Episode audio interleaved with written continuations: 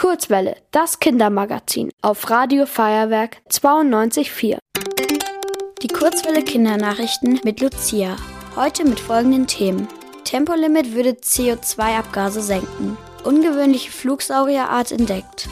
Und besonderer Fund in Mumie.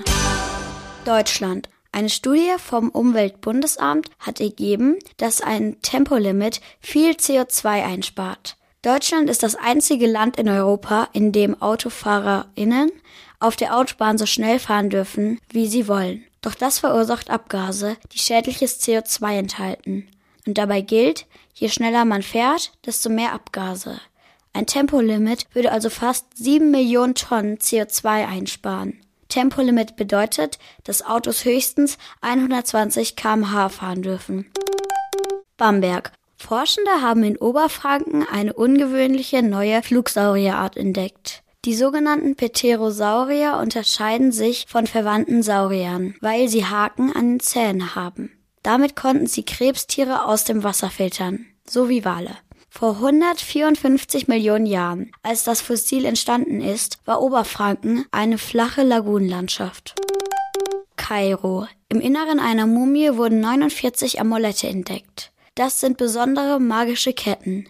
Die ÄgypterInnen haben nämlich daran geglaubt, dass die Amulette dem Körper im Inneren Kraft und Schutz nach dem Tod schenken. Bis jetzt war die 2300 Jahre alte Mumie namens Goldjunge nie geöffnet worden, aber nun wurde sie mit einem speziellen Gerät durchleuchtet.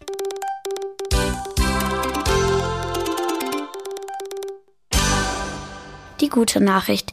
Die Stadt München bietet erstmals seit Corona wieder kostenlos Sportprogramme für Kinder und Jugendliche ab sechs Jahren an. Von Zumba bis Klettern gibt es bis Ende März jeden Tag mindestens ein Sport- und Bewegungsangebot in der Stadt.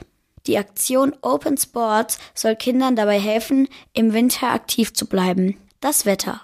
Am Wochenende bleibt es überwiegend bewölkt bei Temperaturen um den Nullpunkt. Nächste Woche wird es ein paar Grad wärmer und es kann zu Schneefällen kommen. Außerdem wird es windig. Ihr wollt auch ins Radio? Dann macht mit bei der Kurzwelle. Schreibt einfach eine E-Mail an radio@feuerwerk.de.